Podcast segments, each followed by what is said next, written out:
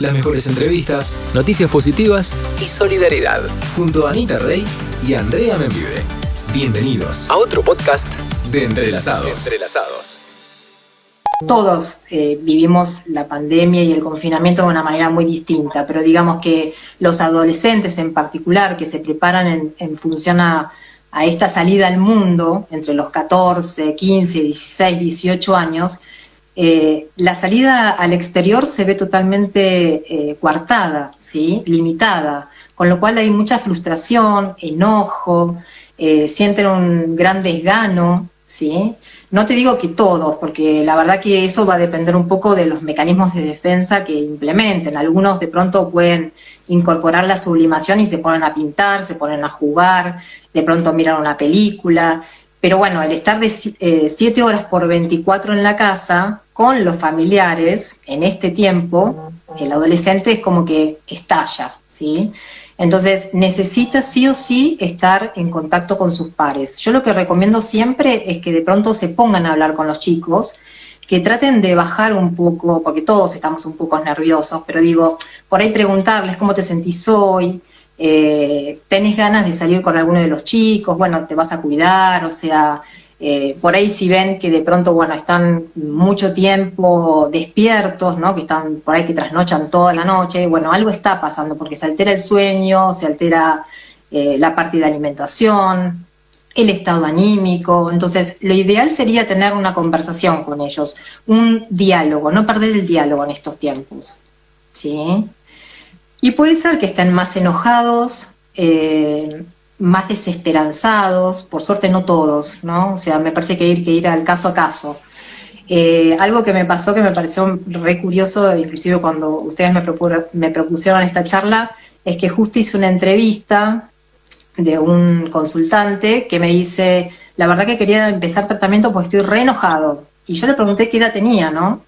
Y me dice, tengo 18 años, me quedé sin mi viaje de egresado, no tengo la vuelta olímpica, no puedo salir al boliche, estoy sumamente enojado. Y si reabren las clases, no voy a ir.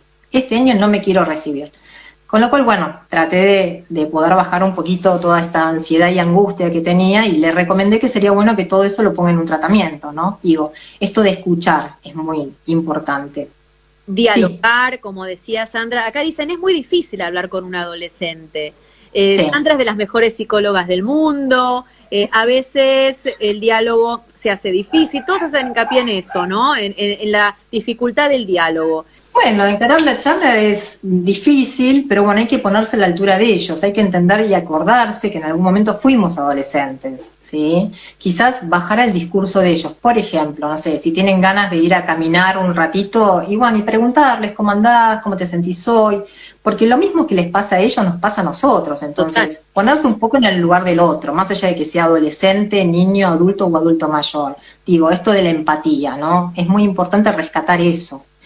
Y los chicos, bueno, sí, los adolescentes tienen esta actitud eh, desafiante, eh, que todos lo saben de pronto, bueno, pero ¿quién no lo tuvo eso? Entonces, bueno, empezar a hacer memoria de lo que nos pasaba a nosotros a los 14, 15 o 18 años, ¿no? Siempre nos peleábamos con nuestros papás. Pero bueno, en el fondo era una manera también de defenderse de que nuestros papás no estén tan encima nuestro. ¿sí? Entonces digo, con las distancias necesarias para poderles dar sus espacios, respetar sus tiempos, muchas veces se van a encontrar con que de pronto están encerrados en el cuarto y no salen más que para comer. Pero bueno, hay que dejarlos, hay que dejarlos. Yo siempre digo que los límites son buenos, pero no en exceso, ¿sí? Creo que es bueno eh, saber lo que les está pasando, por qué están encerrados tanto tiempo, ¿sí? Si de pronto vemos que abren la habitación y está todo perfecto y están bien de ánimo, con una sonrisa, bueno, está todo bien, pero si están tirados en una cama, duermen todo el día, o están enojados todo el tiempo, bueno, algo hay que preguntar ahí. No de esa manera inquisidora, sino diciéndoles, ¿te puedo ayudar en algo? ¿Necesitas algo? ¿Querés que hablemos? O sea, esa charla de esos 5 o 10 minutos hacen un montón. La sensación, ¿no? Que, y es más, me lo han dicho, es, está la vida en pausa. Entonces es como, y ahora, sobre todo los que están, eh, los que habían recuperado eh, la confianza de mamá para salir, digo, después de, de, que mamá estaba encima ya, no, bueno, hay que soltarlos, uno trabajó eso, trabajó, los dejó libres y ¡pum! pandemia, o sea, justo en el momento de mi emancipación, pero no de irse de casa, sino de sentir la libertad de sus horarios, de la confianza de sus padres. Exacto, bueno, ese es un punto interesante el que planteás, porque justamente los adolescentes eh, antes, cuando son niños, mejor dicho, están preparados para estar intrafamiliarmente, ¿sí? Entonces están en la casa jugando, haciendo sus cosas, pero uno los prepara para que salgan al mundo y el mundo está en pausa, justamente, y la adolescencia más, porque como te decía antes, esto de, del no poder ir a la fiesta, del no poder tener contacto con el otro, con todos los cambios que ellos tienen a nivel físico, ¿no? Desde lo biológico, lo psicológico, lo sexual y lo social. Hoy por hoy está todo como medio en pausa. Si bien es cierto que siguen desarrollándose, lo social está coartado porque no pueden ir a las reuniones, a las fiestas. Eh, lo sexual, bueno, también. Algunos me dicen que de pronto no pueden intimar con, su novia o no pueden ir a la casa de la novia porque los papás no quieren, porque tienen miedo de contagiarse. Entonces, están viviendo una realidad muy compleja. Por eso digo que hay que acompañarlos y siempre hay que tratar de, lograr ese contacto con, con, el adolescente, con el diálogo, ¿sí? Pensar de transmitirles que esto es transitorio, que no va a ser para toda la vida, que en algún momento se va a terminar que quizás haya que ir día por día, No perdiendo las actividades, las que, las que hayan logrado en esta cuarentena, por ejemplo. Eh, algunos se dedicaron a hacer rutinas en casa de, gimnasia, por ejemplo, pintar, eh, hablar con amigos, jugar a la play, o sea, esas pequeñas rutinas que armaron desde lo virtual, dejárselas, por lo menos en, esta, en este tiempo. Después, si ellos quieren salir, con los cuidados necesarios, pero que salgan, porque necesitan la calle necesitan el afuera, necesitan reafirmar eh, la autoestima, ¿sí? Esto que aprendieron durante toda la infancia, ¿no? Eh, el poder ser, porque son independientes, ya tienen todo puesto en la cabeza, ¿sí? Entonces ahora tienen que empezar a practicar, a realizar su vida. Y el futuro, en algún punto, por las consultas que están viniendo, es un futuro incierto. Entonces hay que darle seguridad, ¿sí? Digo, esto de la virtualidad vino para quedarse, con lo cual, eh, si bien es cierto que estamos limitados, por a veces las conexiones no son buenas, está bueno poder pensar que uno va a poder estudiar de manera virtual. Por ejemplo, la universidad se hace de manera virtual, o sea, abrió una modalidad, con lo cual uno por ahí no va a terminar el colegio con, las formas habituales, pero por lo menos va a poder pensar que a futuro va a poder hacer la universidad, aunque sea de manera virtual, que es otra manera, es otro dispositivo. Y respecto a esto que están sintiendo, que se quedaron sin fiestas, por ejemplo, las chicas me consultaron también, hubo una consulta que me decían, eh, licenciada, yo me quedé sin la fiesta de 15 y ahora voy a festejar, se supone, los 15 y los 16 juntos el año que viene, un día antes para poder cumplir para poder festejar los dos cumpleaños. ¿Qué hago? Y yo le dije, bueno, se trata de eso, hacer con lo que hay, no queda otra. Y también el tema de los chicos que están cumpliendo 18, que están terminando el colegio, que más allá de la pandemia, la situación económica también los, los, los abruma, los padres que están, viste, con las noticias y con esto, y que mirá, qué difícil que es.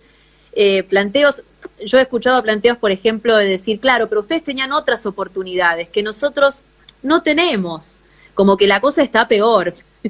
Siempre la visión del adolescente es como terrorífica, ¿no? O sea, lo peor, muy pesimista. Por eso digo, pensemos que es una etapa donde se duelan un montón de cosas. Entonces, por eso digo, más que nunca hay que estar al lado de ellos tratando de comprender lo que están viviendo.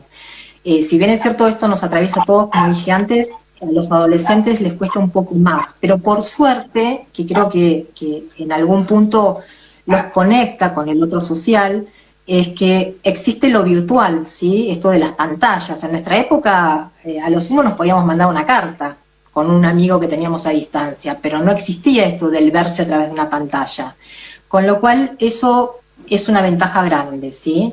Y repito, hay que pensarlo como algo transitorio porque si no es como que el imperativo otro, el que viene de afuera nos aplasta y, dicen esto ya no da para más, no hay más nada para hacer y está todo mal.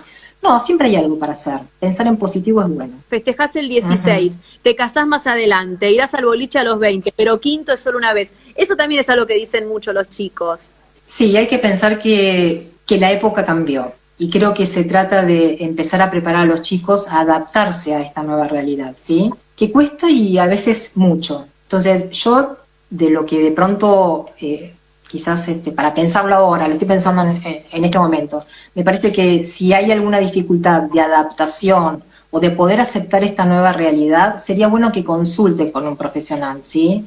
Porque los va a ayudar a poder elaborar esta etapa.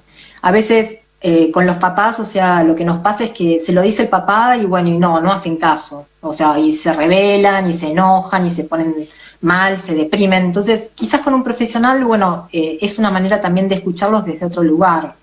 Entonces, quizás eh, en ese punto sería recomendarle una consulta, si es que los papás de pronto dicen no me escucha, o se enoja, o revolea las cosas, bueno, hagan una consulta.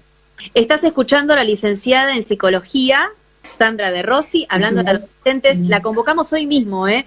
¿eh? ¿Cómo te pueden ubicar, Sandra? Bueno, eh, eh, me pueden ubicar en cualquiera de las redes, por Instagram, arroba psicóloga.sandra de Rossi, y si no, por cualquiera de las redes estoy como Sandra de Rossi. Sumate a nuestros vivos en Instagram, lunes y miércoles, 17 horas. Seguinos en arroba entrelazados en radio.